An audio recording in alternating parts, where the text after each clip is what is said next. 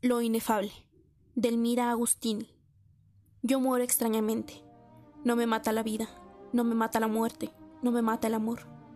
Muero de un pensamiento mudo como una herida. ¿No habéis sentido nunca el extraño dolor?